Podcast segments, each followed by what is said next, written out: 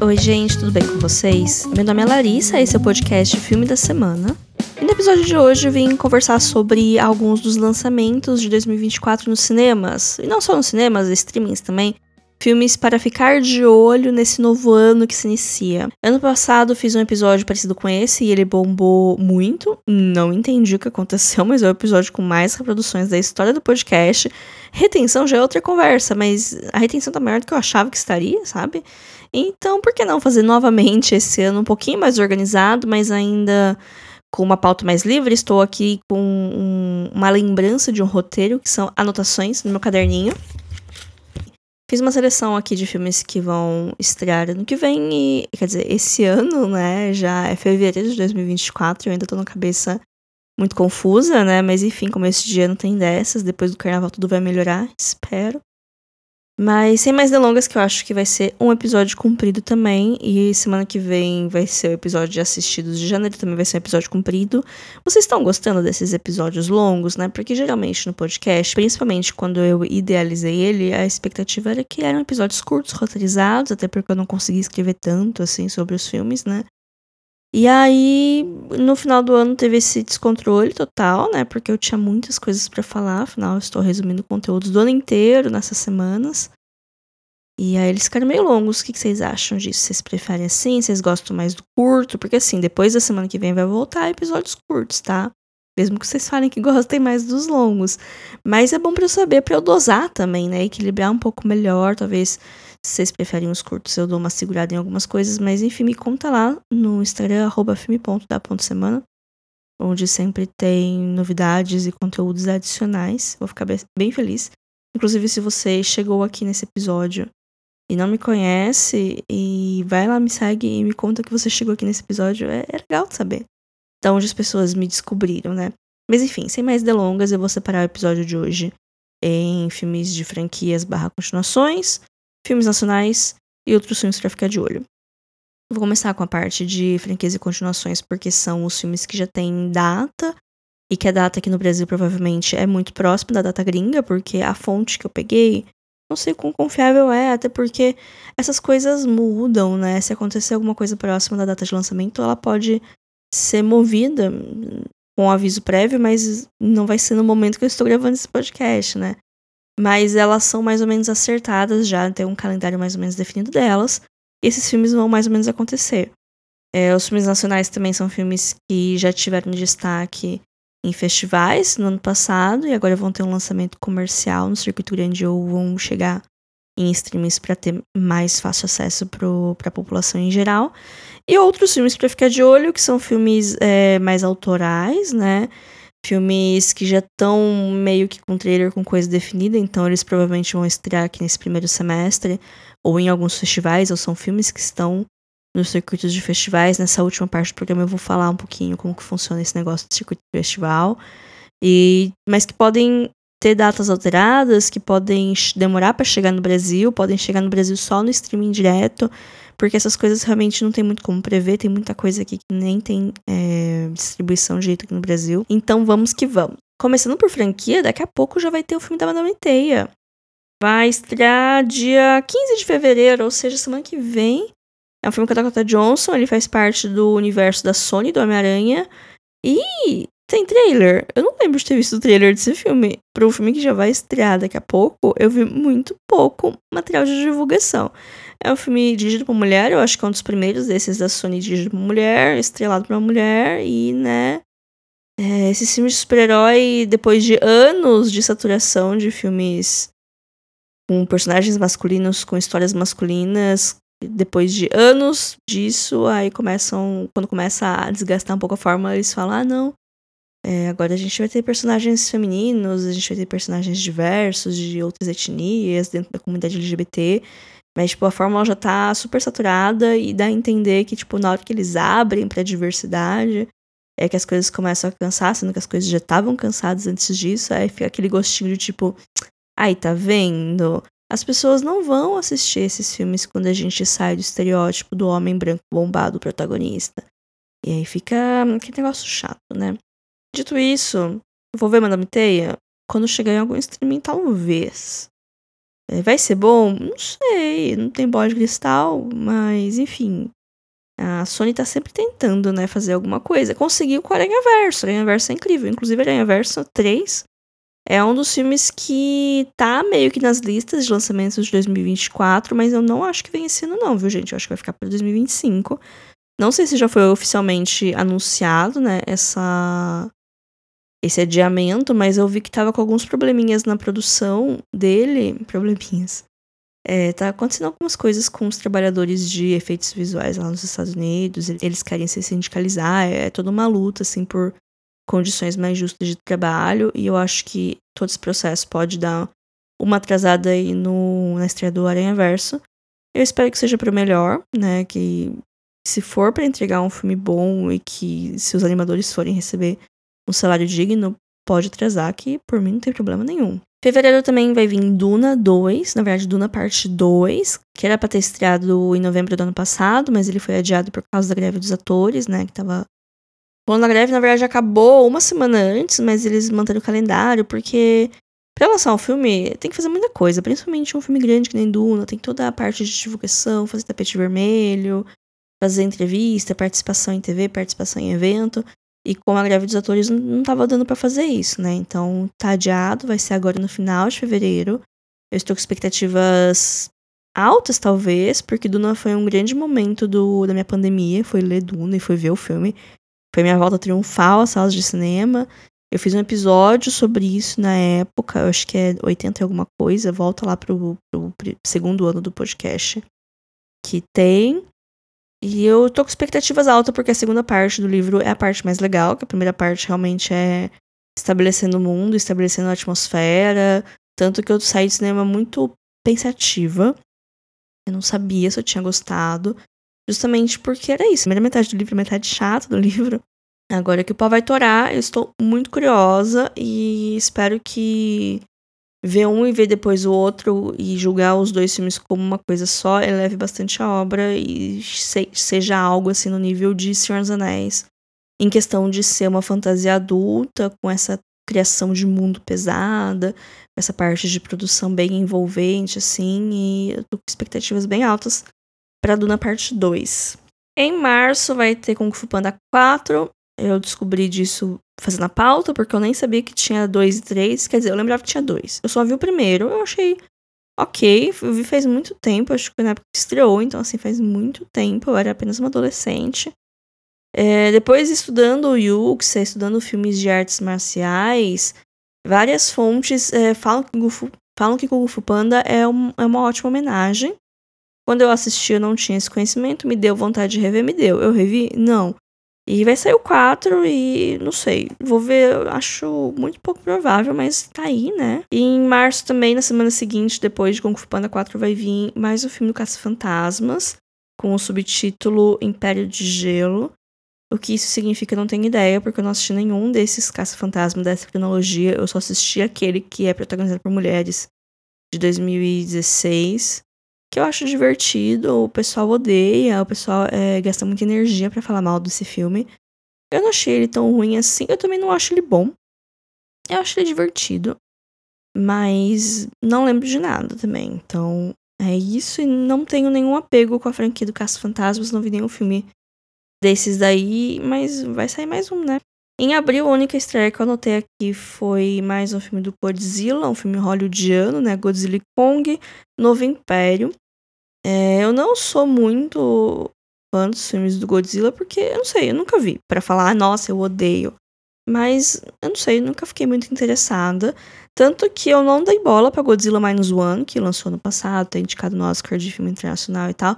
Porque eu achava que também era uma produção norte-americana, só depois que estava em cartaz que eu fui descobrir que era uma produção japonesa e que o pessoal tá rasgando elogios. E aí, com isso, eu acabei perdendo o timing de ver no cinema, porque por uma ação do milagre, Godzilla Minus One chegou no cinema aqui de Bauru, mas foi bem na semana do Natal, aquele caos e tal.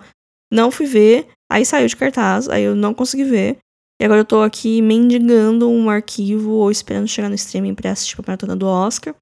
Mas o Godzilla, o Godzilla Minus One não tem nada a ver com esse Godzilla aqui, que eu acho que faz parte da cronologia dos filmes do Godzilla norte-americanos, que eu também não sei a que passo tá, mas vai ter filme novo.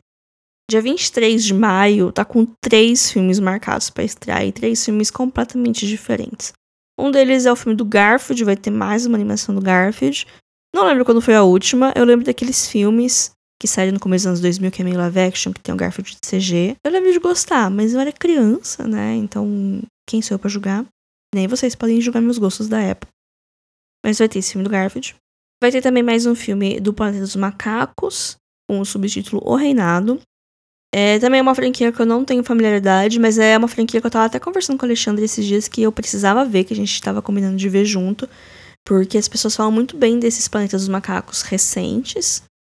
E eu nunca parei para ver porque eu, eu, tenho um pouco de medo, confesso, não sei. É que eu acho que eu lembro dos antigos quando eu era criança e eu ficava um pouco assustada. E aí eu trouxe isso pra minha vida adulta, mas eu preciso superar isso. Eu acho que esse ano vai rolar Maratona Planeta dos Macacos, então fiquem de olho no meu Instagram e fiquem de olho por aqui. Eu acho que vai vir, e vai vir esse filme novo, né? Não sei quais são as expectativas porque não tô dentro da franquia. Mas no mesmo dia vai também estrear o filme da Furiosa, o prequel do Mad Max Estrela da Fúria, também dirigido por George Miller, estrelado pela Anna Taylor-Joy, no lugar, no papel da Charlize Theron, né, do filme da Furiosa. É, não sei quais são as minhas expectativas, para ser bem sincero. Eu lembro que saiu o trailer do filme na CCXP, e eu não vejo muito trailer, não sou muito de ver trailer. E se eu vi acidentalmente, eu achei que era um trailer de um jogo, por causa dos efeitos especiais. E aí depois eu fiquei, tá, os efeitos especiais não estão lá aquelas coisas porque é um trailer? Ou é o conceito do filme ter um CG meio esquisito? Ou é isso agora? Não sei. Eu fiquei um pouco preocupada, confesso. Mas eu quero gostar, eu quero que seja bom. Assim como Estrada da Fúria foi, quero ver no cinema, talvez. Eu não vi Estrada da Fúria no cinema e é um grande arrependimento que eu carrego até hoje. Então vamos ver. Maio, final. Putz, é final de mês, né? Ninguém tá com dinheiro no final do mês, mas enfim. Vamos ver como que, como que vai ser esse filme aí. É um dos filmes que eu tô mais ansiosa e nervosa. Em junho, né, começa uh, o calendário do verão norte-americano, então começa a estreia de muitos blockbusters, geralmente é no meio do ano. Aqui no Brasil, a maioria costuma chegar próximo da data, então não acho que vai ter tantas mudanças. É, começando por Ballerina, que é uma, um filme que acontece no universo do John Wick, eu acho que pode ser considerado um spin-off. É com a Ana de Armas. E eu acho que é só isso que a gente sabe até agora. Pode ser muito bom, pode ser muito ruim. E pode ser genérico esquecível. Literalmente, ele pode estar em qualquer lugar do espectro. Não, não lembro agora quem que tá dirigindo, se é alguém é, dos filmes do John Wick eu se colocar para outra pessoa fazer, então eu, eu, realmente não sei o que esperar. Eu prefiro não saber nada e ser surpreendida positivamente do que ficar com expectativa e ser, né? Mas não sei, vamos ver. No meio do ano também vai ter Divertidamente 2. Esse eu tô ansiosa, esse eu acho que vai ser legal, que eu gosto bastante do primeiro Divertidamente. Eu acho que tem muito espaço para crescer essa história. Então eu acho que tem bastante potencial para ser uma coisa divertida e para ser uma coisa tão legal quanto foi o primeiro filme. Não cair na maldição das continuações que são uma repetição da, da mesma história que deu certo, mas num cenário diferente. Ou de ser uma coisa esquisita por esquisito, sei lá. Aí vai ter uma prequel também do Lugar Silencioso com a Lupita Nyong'o. Não sei, nunca vi Lugar Silencioso, porque eu não sou uma pessoa muito do terror, eu também não sou muito fã de filme que você assiste para ter aflição, para sentir esses sentimentos tal. É uma coisa que eu estou tentando, assim, de uns dois anos pra cá, eu estou assistindo um pouco mais coisa. Mas esse filme ainda tem aflição demais para ver, mas vai sair essa prequel, não é uma nova sequência, é uma prequel. Não sei se isso faz sentido dentro do universo do filme, não sei se aconteceu alguma coisa no, no segundo filme que fez, tipo, ai, nossa, uma sequência não faz sentido. Então não é uma sequência, né? É um filme que vem antes. Vai ter meu malvado favorito 4. Eu levei um susto, saiu o trailer essa semana. Eu fiquei, nossa, tem o 3? E aí eu lembrei que eu vi o 3, eu vi todos os filmes do meu malvado favorito. Não vi dos Minions. Mas, assim, eu acho divertido o primeiro meu malvado favorito. Ele tem um impacto na cultura pop que é inegável. O 2, eu fui no cinema assistir, eu fui com minha amiga Aline, um beijo Aline. E foi legal, porque foi um momento, assim, nosso, de amigas, num momento chave, assim, na nossa amizade. Então foi legal, foi divertido. O 3 eu assisti em casa. Eu lembro que acho que foi pra Oscar. Não lembro por que, que eu assisti. Ele não foi indicado para Oscar, tô doida. As coisas que me vêm na cabeça. Eu assisti em casa, em algum lugar, e eu achei ok. Achei esquisito. achei esquisito o negócio dos gêmeos ali, mas, mas tudo bem. É... Eu acho. É um filme conforto para mim, que eu não morro de amores, não revejo. Mas quando eu vejo, eu falo, tá, isso aqui é bobo. Mas, mas eu gostei um pouquinho até. Então, não vou no cinema assistir. Mas quando chegar no streaming, provavelmente eu vou ver. E para fechar aqui esses lançamentos de junho e julho, vai sair Deadpool 3. E é um filme que também tá ficando em alta esses dias, porque eu acho que terminaram as filmagens agora, saiu algumas imagens do Hugh Jackman com o uniforme amarelo do Wolverine. Se isso significa que o Wolverine vai aparecer mais nesse filme, não sei. Mas é um grande motivo pra eu ver, porque eu, eu gosto bastante do Wolverine, sabe? Principalmente do Hugh Jackman como Wolverine. então, fiquei animada. Todos os filmes do Deadpool fui no cinema ver. E eu me diverti, foram experiências boas. Mas eu tentei rever em casa depois e eu não gostei tanto porque eu meio que sabia tudo o que ia acontecer. Então, para mim, o filme precisa ter muito fator surpresa pra minha experiência ser boa e também não é muito. Não é um lugar que eu gosto muito de revisitar. Então, até porque eu acho as pedras meio quinta série, sabe? Às vezes na hora você ri porque você não tá esperando aquilo. Mas depois, quando você revê e você fala, ah, você espera as coisas, você meio que percebe como as coisas são meio mais previsíveis. Aí eu acho um pouquinho mais frustrante. Então, é tipo um tipo de filme que eu não gosto de rever. É, não lembro o que aconteceu. Ah, eu lembro que eu não gostei de um negócio do 2, né? Que usaram o artifício da mulher na geladeira lá. E eu fiquei bastante irritada com isso do 2.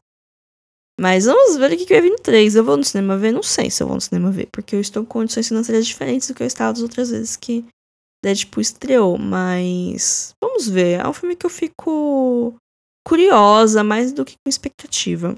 É meio que um guilty pleasure meu, eu acho. Porque eu dificilmente vou ficar assumindo que eu gosto do Deadpool. Eu não gosto do Deadpool, mas eu gosto dos sentimentos que Deadpool me causa. Talvez. Ainda em super-heróis, mais ou menos super-heróis, vai ter o filme do Craven, O Caçador. Também até agora tem o que? Acho que uma imagem só do Aaron Taylor Johnson. Uma ótima imagem, procurem. vai chegar no cinema no final de, final de agosto.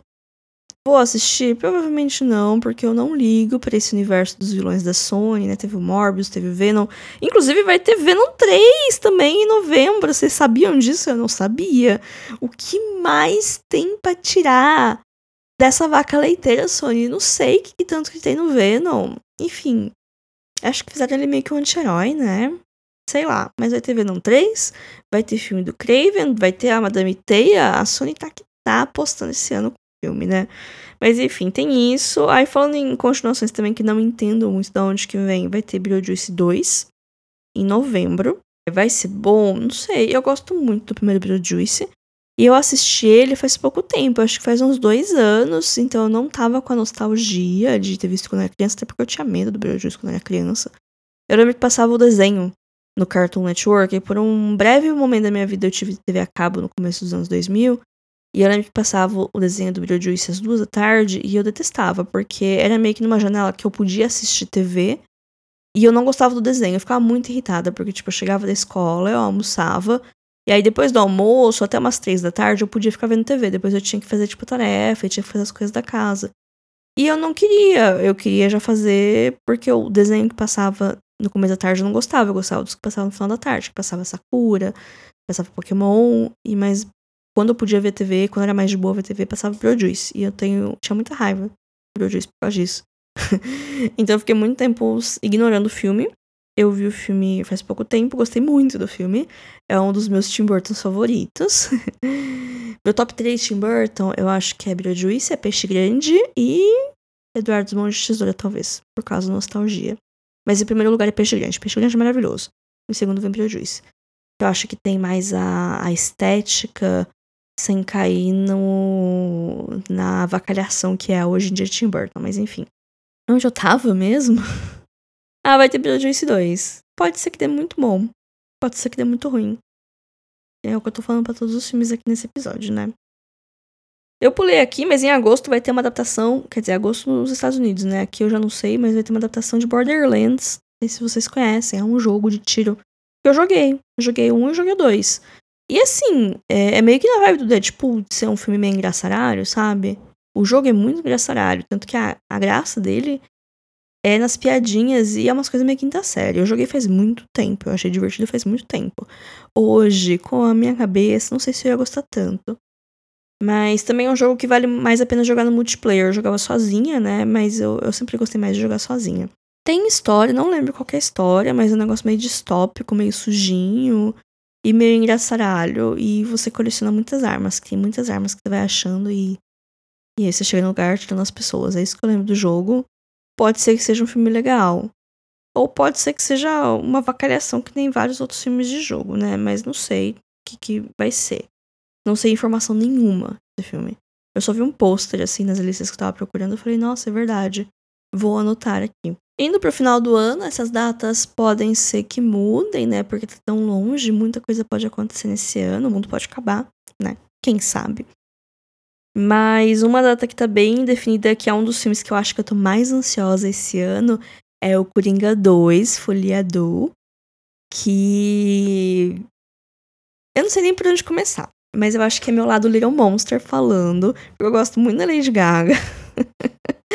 por mais que eu não tive coragem de ver Casa Gucci até agora, eu acho muito engraçado a personatriz que ela incorpora quando ela tá divulgando os trabalhos dela como atriz. Ela esqueceu que é cantora, não lança um álbum há quanto tempo, né?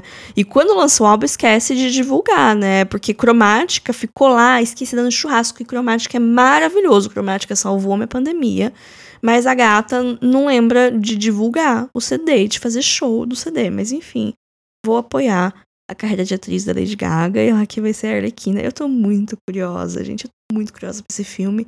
Porque aparentemente vai ser um musical. E eu não sei o que esperar, e, mas tudo que eu ouvi falar sobre o filme, que eu vejo as pessoas torcendo o nariz, para mim é justamente o um motivo para eu achar maravilhoso. Que assim, eu não morro de amores pelo primeiro filme do Coringa. Ele foi um dos primeiros filmes que me fez questionar muitas coisas é, do meu gosto, da minha cinefilia, porque eu, eu entendi que ele é um filme muito bom. Eu gostei dele enquanto filme. É, mas eu não gosto do Coringa, mas eu acho que o filme teve um, uma mão boa, tanto de fazer a gente simpatizar com ele, quanto da gente perceber o quão problemático é a gente simpatizar por ele, mas ao mesmo tempo deixar ele gostável de certa maneira. É, são muitas camadas e são muitos nuances. Eu acho que se eu rever Coringa hoje, eu acho que eu vou gostar até mais do que na época que eu vi no cinema. Então eu tô muito curiosa para como que vai ser isso, sabe? Como que vão fazer esse filme? Precisava de continuação? Não precisava. Mas esse é um musical e vai ter Lady Gaga, então eu provavelmente vou no cinema ver isso, porque pode ser uma pataquada, mas pode ser tipo filme do ano. Vai ter filme novo do Paddington também. Paddington 3 no Peru. É, ele tá perto da gente. É, a estreia vai ser no final do ano, mas eu acho bem pouco provável que estreie aqui no Brasil junto, porque o Paddington nunca chegou direito aqui no Brasil. Tanto que os filmes, eu acho que até tá na Netflix, o 1. O 2 eu não sei onde tá, ou é o 2 tá na Netflix e o 1 não tá no lugar nenhum. Não sei, é meio confuso achar os dois filmes de uma vez, o que é uma pena, porque Paddington é muito bom. Paddington 2 é uma obra-prima da sétima arte. E o Paddington 3 tem tudo pra ser ótimo, apesar que tiveram umas trocas no elenco que eu fiquei meio chateada. Eu sempre fico chateada quando tem trocas significativas no elenco, principalmente quando eu gosto. Mas estou com expectativas de me encher de amor pelo melhor ursinho do Reino Unido e do Peru, e que me fez descobrir, por causa de Paddington, eu descobri que existem ursos no Peru. Isso me deixou muito assustada, porque assim, eu assisti o regresso, sabe? E eu não ligava muito para urso antes. Eu achava, tipo, urso bacana, mas nunca pensava muito na existência dos ursos, porque eles estavam longe. E aí, quando eu assisti o regresso, eu pensei, graças a Deus, estamos longe dos ursos. E aí eu vi Paddington, e aí eu fui pesquisar e não, a gente tem urso aqui no Peru. É de verdade, não é britânico metendo uma de ai, país exótico, vou inventar uma lore aqui. Não, existem ursos no Peru. Eles são menores do que os ursos cinzentos norte-americanos canadenses são, mas eles ainda podem te matar. Então, eu fiquei bastante preocupada quando eu descobri esse evento. Mas ele é Paddington 3, então estou ansiosa também. É uma das minhas expectativas pro ano. Vai ter Gladiador 2. Provavelmente vai ser uma estreia mais próxima da temporada de premiações do ano que vem. Talvez estreie antes em algum festival aí, vamos ficar de olho.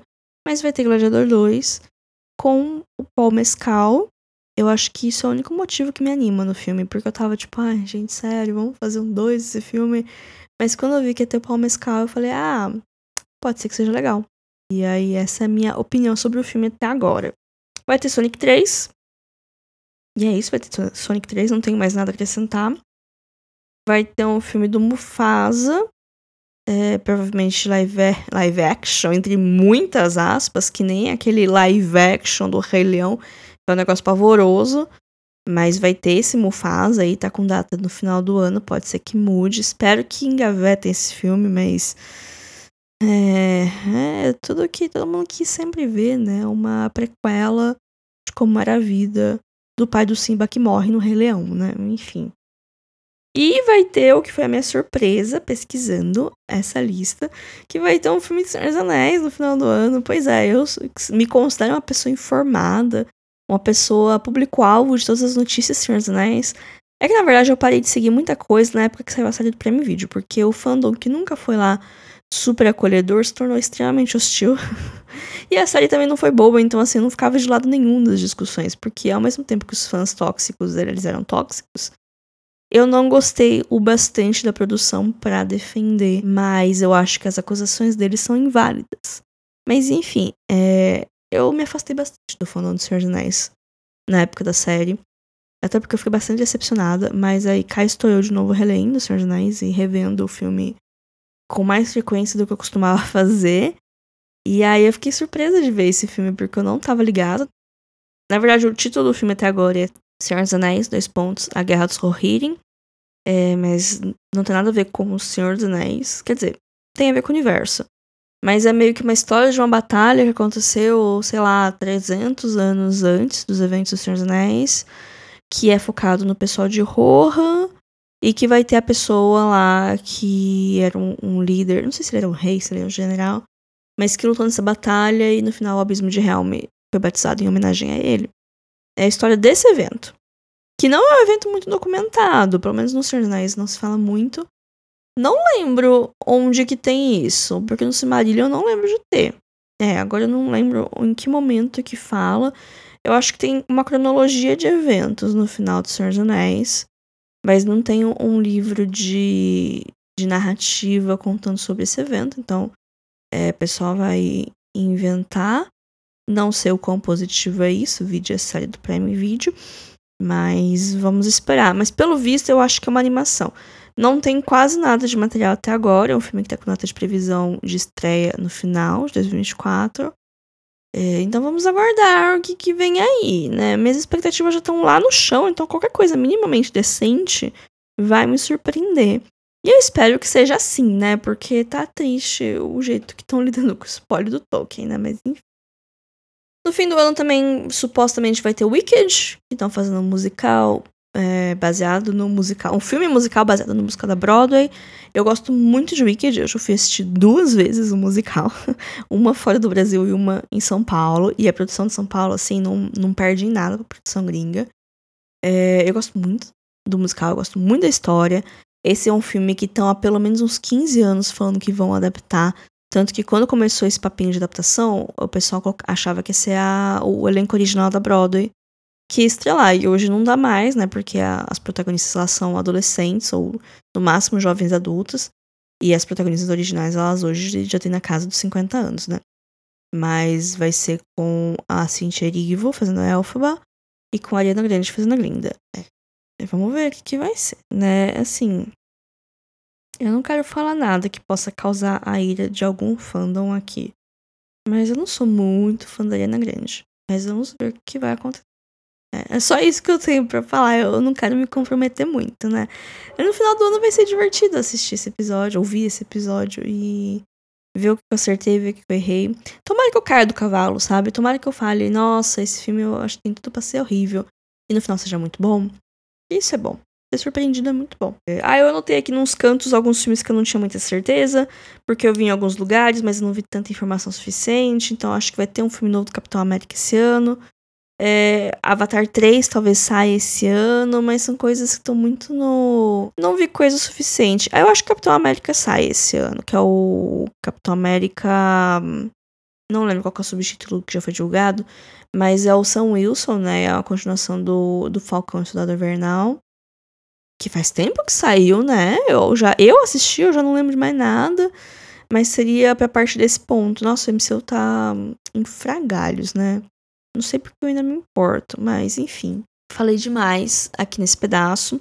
Vou falar rapidamente de algumas estreias nacionais que estão previstas para esse ano. Vai ter o maior de todos, que é o Alto da Compadecida 2. A estreia vai ser em, no Natal, em dezembro, que é um, um momento meio chave assim, para o cinema nacional. Todo ano tem uma grande estreia nessa janela de final de ano para aproveitar pessoal que está em festas, costuma ir no cinema, principalmente quem vai para cidades, né? Quem sai dos grandes centros vai para cidades menores, que às vezes não tem tanta coisa assim para fazer, mas tem um cinema, ou se não é na cidade é próximo, assim, a ponto de ser um passeio de um dia para a cidade para ter uma perna no cinema, é, e também para pessoas que não comemoram o Natal, que vão para o cinema. Enfim, é uma data meio chave. Todo ano tem estreias. Ano passado teve o Minha, Minha Irmã e Eu, que é o filme da Tata Werneck da Denise Guimarães, que foi um dos recordistas, assim, de bilheteria nacional em, em bastante tempo. Então, assim, é uma data importante. Eu espero que dê público. Vai chegar aqui em Bauru, porque imagino que seja uma distribuidora grande. Eu imagino que esse filme vai ser amplamente distribuído pelo país. Então, qualquer lugar que tenha um cinema, provavelmente ele vai chegar lá. E eu espero que seja bom, assim, estou cética, eu sempre estou cética. Mas é, vamos ver. Eu acho que tem potencial para ser legal, sim. Talvez não tão icônico quanto o primeiro filme, mas legal, né? Em continuações nacionais também vai ter continuação de Estômago, que é um filme de 2006, acho, não lembro agora de quando que é. Mas é um filme bastante icônico também do cinema nacional, bastante importante, bastante lembrado. Eu não vi ainda, mas é um filme que tá na minha lista há tanto tempo que agora ele vai sair. É, não tem data para sair a continuação, mas vai chegar. E tem vários outros filmes que eles foram destaques em festivais no ano passado, que eles vão ganhar distribuição ampla agora nesse ano, né? Porque costuma ser assim, festival geralmente é uma vitrine para as produtoras mostrarem os filmes que elas têm, e aí o público vê e aí as distribuidoras meio que compram os direitos de distribuição do filme. Isso acontece tanto aqui no Brasil quanto fora, e isso acontece tanto nos festivais com filmes nacionais e com filmes internacionais. Os próprios festivais do Rio e de São Paulo têm filmes que vêm de fora e que não tem distribuição aqui ainda e que o pessoal meio que mede como que o pessoal reage, né, os filmes que são mais falados, que são mais discutidos. E aí eles compram as distribuições desses filmes aqui, né? Porque as distribuições de filmes funcionam de maneira local, né? Cada lugar tem um, um jeito diferente de distribuir e tem uma empresa diferente que faz essa distribuição. Distribuição de cinema envolve tanto mandar as cópias dos filmes para cinema, quanto fazer toda a campanha de marketing em volta, fazer trailer, fazer cartaz, escolher como que vai divulgar, fazer eventos de divulgação, fazer cabine de imprensa para jornalista, fazer eventos de pré-estreia para convidados, fazer entrevista com elenco, trazer elenco de fora para cá ou levar o jornalista daqui para fora para fazer entrevista. Então são coisas que demandam tempo e demandam dinheiro. Então o festival acaba sendo um grande termômetro, né, para as distribuidoras pegarem os filmes e meio que medir o público-alvo, né, qual que vai ser o esforço de distribuição desse, desse filme. Festivais grandes para ficarem de olho, é, agora em começo do ano estava tendo Sundance nos Estados Unidos, que é um festival bastante focado em filmes pequenos, filmes de baixo orçamento, filmes com narrativas um pouco mais intimistas, mais sentimentais, né? Cada festival tem meio que um perfil. O Sundance tem isso, não significa que são só esse tipo de filme que estão lá, mas é meio que um perfil. Acho que Coda, No Ritmo do Coração, foi um filme que despontou em Sundance e foi crescendo ao longo do, do ano até ganhar Oscar de melhor filme naquele ano, né? O Vini Mesh tem algum filme que desponta em Sundance e cresce em, nos outros circuitos de festivais, ganha alguns prêmios. E também é um momento para várias produtoras menores lançar filme pro mundo. Filmes que talvez cheguem nos streams no segundo semestre e estão despontando aqui agora. Um que eu vi que me chamou a atenção agora em Sundance, ele chama A Real Pain, que é uma direção do Jesse Eisenberg, que é protagonizado por ele e pelo Kieran Culkin. Kieran Culkin tá super em alta ultimamente, né? Ele ganhou vários prêmios por causa de Succession, então tem isso para ajudar um pouco no hype do filme. Parece que é um filme de drama familiar. Eu não lembro agora se ele ganhou alguma coisa em Sundance, não lembro quem ganhou Sundance, né, que tem a premiação e tal. Mas de todos os filmes que eu dei uma olhada assim por cima, esse foi um dos filmes que me chamou a atenção e que eu vi as pessoas falando, então pode ser um filme que possa crescer ao longo do ano, um filme para ficar de olho. Daqui a pouco começa o SXSW, que ele é um festival de inovação em tecnologia e comunicação, mas tem alguns filmes que eles estreiam também nesse festival. Tudo em todo lugar ao mesmo tempo estreou nele, fez um barulho enorme nesse XSW e foi crescendo né, ao longo do ano até ganhar o Oscar de melhor filme. Então também é um outro lugar para prestar atenção de nomes que possam surgir. Então tem muita coisa que, como não tem uma distribuição ainda, tem pouquíssimo material de divulgação. E como é muito pequeno, não sei, não sei qual é o line-up, né? Quais são os filmes selecionados para cada festival. Geralmente eles só são revelados muito próximos né, da data. Então fiquem de olho, porque geralmente esses festivais são grandes vitrines para o que vai ser relevante. A maior vitrine é Cannes, né? Festival de Cannes é em maio, que é o lugar onde diretores mais renomados vão estrear é, obras, né, filmes, e também vários deles se mantêm relevantes para a corrida de premiação. Por exemplo, no Oscar desse ano, Assassinos das Flores estreou em Cannes, Anatomia de uma Queda estreou em Cannes e foi o vencedor. Parasita também, no ano dele, ele também estreou em Cannes foi vencedor de Cannes. É, esse ano tem mais algum que estreou em Cannes? O May December, né, que é o... Notas sobre um escândalo? Não lembro como é o nome do May December, aquele com a Natalie Portman e a Julianne Moore também estreou em Cannes. Zona de Interesse, também, que é o grande favorito para filme internacional esse ano, também lançou em Cannes. Então é um lugar, assim, bem pontual para você ver filmes que vão se manter relevantes na temporada de premiação, se é seu objetivo, né? Mas também sempre saem filmes bons por lá. O How to Have Sex, que chegou agora na MUBI, ele ganhou o prêmio de estreia, né, de diretor estreante. É, teve também o Perfect Days, tem de cada filme internacional também estreou em Cannes. E tem vários outros filmes que não foram indicados para Oscar, né, mas que são bons também. e que chegaram no radar de muita gente através de Cannes.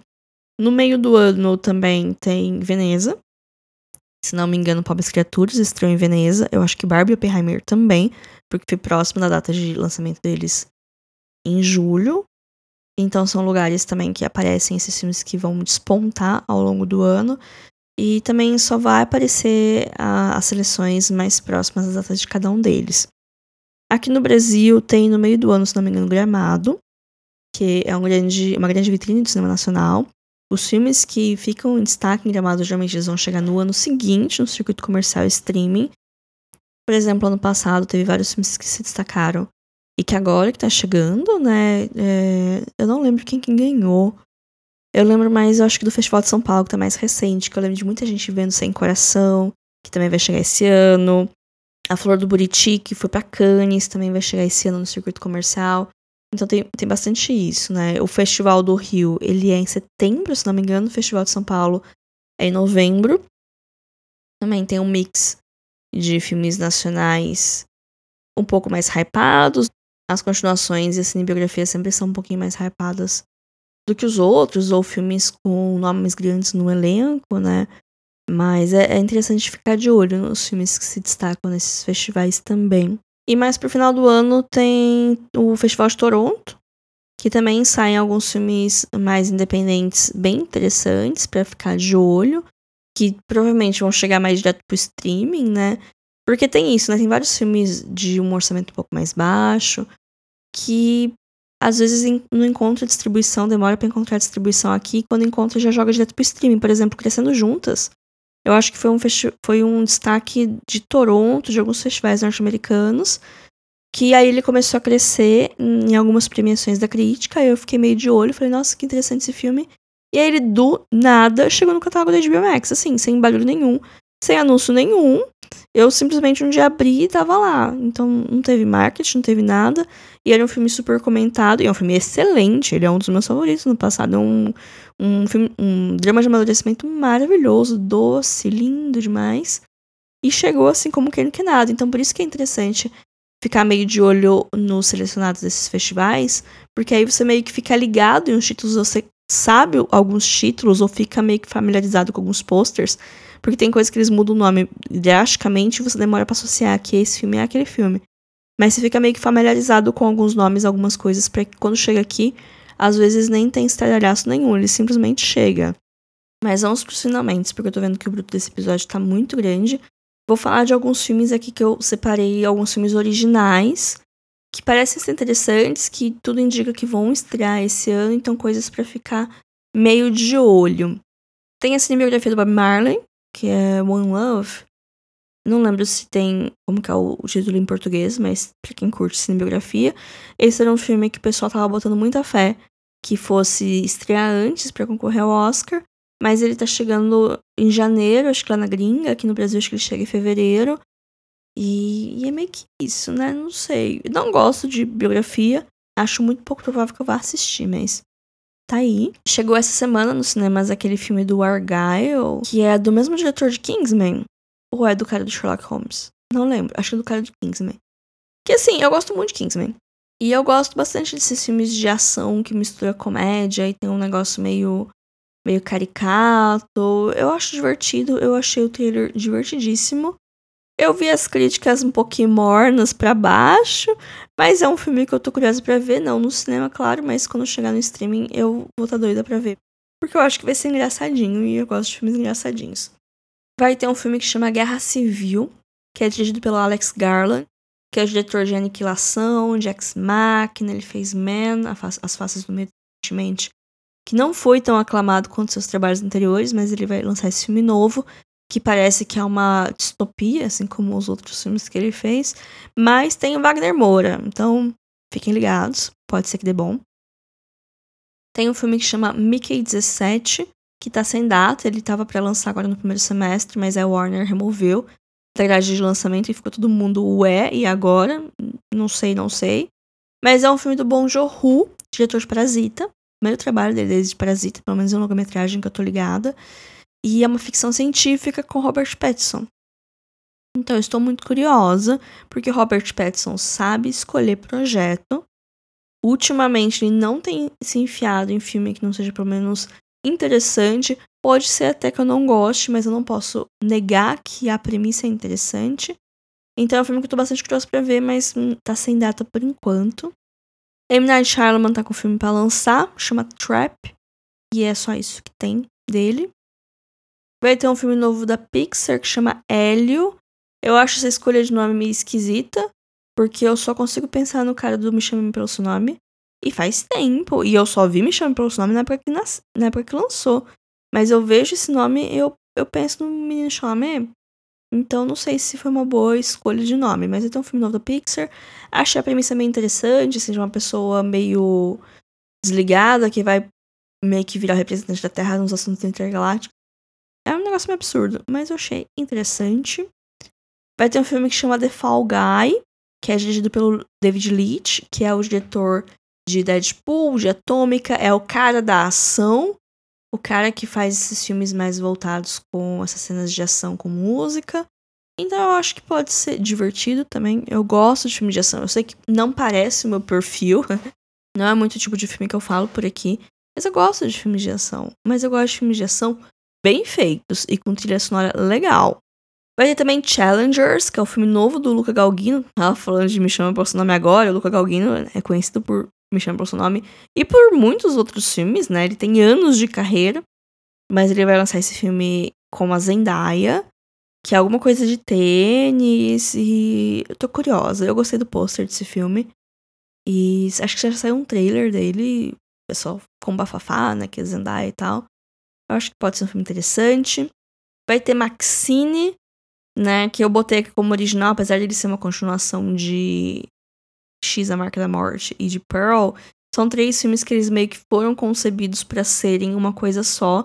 Não é tipo filmes que foram feitas na rabeira do sucesso dos seus antecessores, né? Então. Não, nem vi Pearl ainda, pra ser bem sincera. Eu vi o, o X, eu achei bacana. Mas eu não tenho esse apego muito grande com slasher. Eu acho que eu vou gostar mais de Pearl, mas não vi porque eu tô sem telecine. Mas vai ter Maxine. Talvez eu faça uma maratona dos filmes é, mais pra frente no ano. É, um outro filme que eu achei interessante, anotei aqui, chama The Book of Clarence, que é do James Samuel, que é o mesmo diretor de Vingança e Castigo. Não sei se vocês estão ligados, é aquele faroeste da Netflix com protagonistas negros, que ele dá uma subvertida em vários clichês do gênero de faroeste. É um filme bem legal. E aqui ele parece que quer fazer uma coisa parecida, mas num cenário meio bíblico, meio antigo, meio novela da Record, assim. Então parece que é um filme com um quê de comédia. É, fiquei curiosa, porque é engraçado como a gente tem pouquíssimos filmes sobre a antiguidade e que não tem o pé na Bíblia. Apesar que esse aqui eu acho que tem o pé bíblico, mas é muito difícil ter filme sobre essa época, sabe? E quando tem é umas, umas uns negócios meio avacalhados, tipo Pompeia, sabe? Lembra aquele filme com Kit Harington e tal? Tem gladiador, gladiador bacana. Mas. Mas é isso, sabe?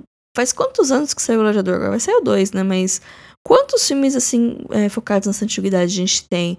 E quando tem, parece um negócio meio esquisito, um negócio meio novela da Record, talvez seja por isso que eles não fazem. Mas eles não têm a referência da novela da Record pra saber que é ruim. Mas sei lá, mas dito isso, o melhor filme dessa época, assim, que se passa nessa época antiga, é com certeza a vida de Brian. Que também tem um pezinho no bíblico, né? Mas do, do melhor jeito possível. Tem Dream Scenario, ou Homem dos Sonhos, que eu acho que esse é um filme que tá com data próxima para estrear aqui. É um filme com Nicolas Cage, que ele aparece no sonho das pessoas. Achei uma premissa interessante.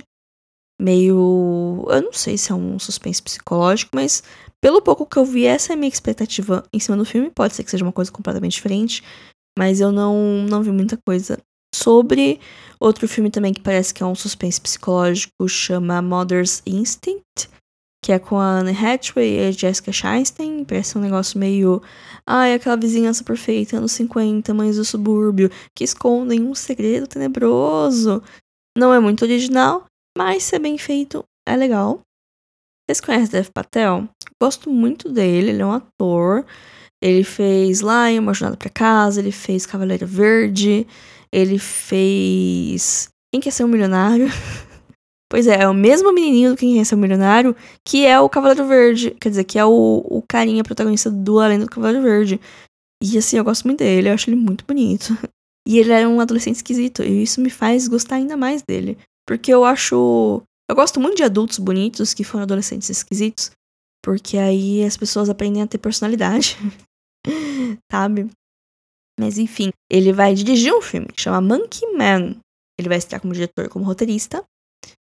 Eu não sei muito bem sobre o que é o filme. Eu cheguei a ler a sinopse, não entendi muito bem as coisas. Parece que é um negócio de ação e meio drama também e de luta. Não entendi muito bem. Mas eu estou curiosíssima e vou assistir assim que tiver disponível para assistir. Vai ter o Nosferatu do Robert Eggers, falando em Homens Bonitos. É, o Robert Eggers, que é o diretor de A Bruxa, do Farol, O Dome do Norte, é um desses nomes grandes desse terror moderninho. Ele vai fazer a adaptação dele de Nosferatu. Com um grande elenco, um filme que tá bastante hypado. E eu acho que o pessoal pode cair do cavalo, porque eu acho engraçado o jeito que o pessoal hypa o Robert Eggers que os filmes dele não são muito filmes hypados. Tipo, eles são hypados, mas o estilo de cinema dele não é um estilo que o pessoal costuma hypar. Então, cria-se essa grande expectativa, aí o pessoal vê não gosta e fica. Ai, ele é superestimado. E só que é só, sei lá, você não entendeu o conceito, ou você botou uma expectativa muito alta de alguma coisa que. Não sei. Eu gosto do Robert Eggers. Eu gosto muito de A Bruxa. Eu gosto do Farol. Não vi o Homem do Norte ainda, comecei a ver, eu achei meio chato, parei preciso começar a ver do zero de novo. Mas eu gosto muito de A Bruxa. Eu gosto muito do conceito de A Bruxa, eu vou defender sempre. Então eu acho que vai ser legal o Nosferatu. Vou, vamos ver. Vou entrar no trem do hype positivo aqui pro Nosferatu.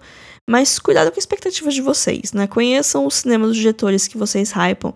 Porque não adianta nada ficar achar todos os filmes chatos, aí o próximo que vai lançar, porque tem um ator que você gosta, porque tem uma premissa que você gosta, e falar, ah, não, esse filme vai ser ótimo, sendo que você já viu várias coisas do diretor antes e não gostou de nada. Não vai ser agora que vai mudar. Ou talvez seja, mas né, ah, vamos controlar nossas expectativas. Outro filme que eu anotei aqui pra ficar de olho chama Drive Away Dolls. É um filme do Ethan Cohen, que tá aqui sem o irmão dele, que geralmente eles fazem trabalhos juntos, mas faz um tempo que eles estão meio que em carreira solo e eu nunca sei qual é qual. Eu sei que os dois estão fazendo trabalhos solos e eu nunca sei quem tá dirigindo o quê. Mas esse é um filme que parece ser um, um, road movie com comédia e com crime, sabe? Aquelas coisas tipo, ai, ah, duas amigas saindo numa viagem e tudo dá muito errado, mas é meio engraçado, mas dá muito errado, uma coisa meio drink no inferno. Não sei se foi a melhor referência. Mas enfim, é um filme que eu vi ontem, o cartaz, e eu fiquei muito interessada. É com a Margaret Qualley, que é a, a menina daquela minissérie da Netflix Made, que ficou bem em alta uns anos atrás. Então acho que, que pode ser interessante. E é, eu acho que era isso que eu tinha anotado aqui de filmes que eu vi que estão com. É, de filmes que estão com previsão de estreia agora aqui em 2024. É claro que é uma lista muito pequena, porque tem muita coisa que vai ser revelada mais ao longo do ano. Muitos mais detalhes, muito mais detalhes pra gente construir nossas expectativas, né? Mas vamos esperar. Eu achei que 2023 foi um ano bom pro cinema, principalmente no pós-pandemia, né? Que as coisas estavam meio devagar, quase parando antes. Mas eu já reparei que todo ano eu falo, foi um ano muito bom pro cinema, porque eu sempre vejo filmes muito bons. Só que, sei lá, eu acho que é legal isso. Toda vez ver filmes melhores todo ano, achar que é o melhor ano e cada ano te surpreender um pouquinho mais, eu acho isso saudável. É, mas foi isso, gente. É, faltou algum filme? Teve algum filme que vocês achavam que eu ia falar e eu não falei? Ou que vocês estão esperando e eu não tô ligada? Me conta. Pode me mandar uma mensagem lá no Instagram, arroba semana. Pode me mandar um e-mail no podcast filme da semana, gmail.com. Vamos conversar. Vou ficar muito feliz tá? Então é isso, fiquem bem. Semana que vem vai ter episódio de assistidos de janeiro. Talvez eu faça uma live no Instagram, então fiquem ligados. Mas de qualquer maneira vai ter um episódio aqui no feed. Seja a versão editada da live, aí tem vídeo, aí é legal, vocês veem minha carinha. Ou apenas só áudio falando, vai depender do meu humor essa semana, né? Então, vamos aguardar. Mas por hoje é só. Fiquem bem. Até semana que vem. Tchau, tchau.